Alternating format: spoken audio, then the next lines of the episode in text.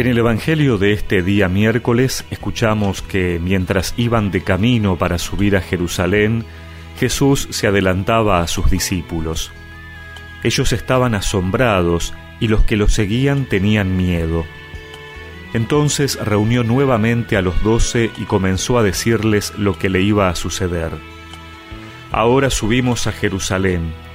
Allí el Hijo del Hombre será entregado a los sumos sacerdotes y a los escribas lo condenarán a muerte y lo entregarán a los paganos.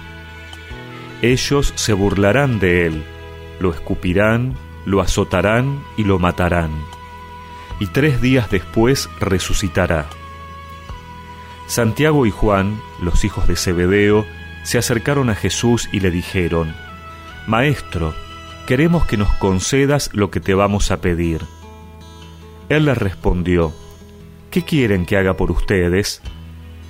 Ellos le dijeron, Concédenos sentarnos uno a tu derecha y el otro a tu izquierda cuando estés en tu gloria.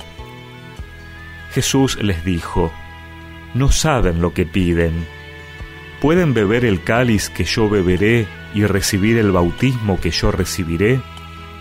Podemos, le respondieron. Entonces Jesús agregó, Ustedes beberán el cáliz que yo beberé y recibirán el mismo bautismo que yo. En cuanto a sentarse a mi derecha o a mi izquierda, no me toca a mí concederlo, sino que esos puestos son para quienes han sido destinados. Los otros diez, que habían oído a Santiago y a Juan, se indignaron contra ellos.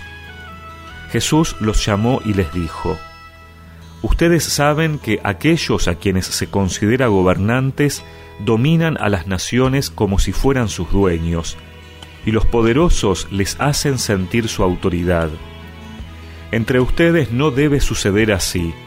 Al contrario, el que quiera ser grande, que se haga servidor de ustedes, y el que quiera ser el primero, que se haga servidor de todos. Porque el mismo Hijo del Hombre no vino para ser servido, sino para servir y dar su vida en rescate por una multitud.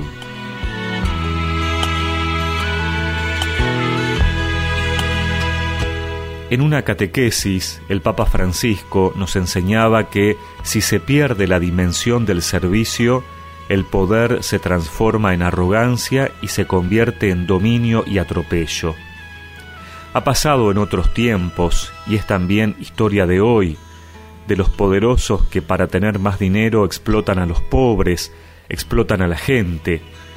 Es la historia de la trata de personas, del trabajo esclavo, de la pobre gente que trabaja clandestinamente y con el salario mínimo para enriquecer a los poderosos. Es la historia de los políticos corruptos que quieren más y más y más.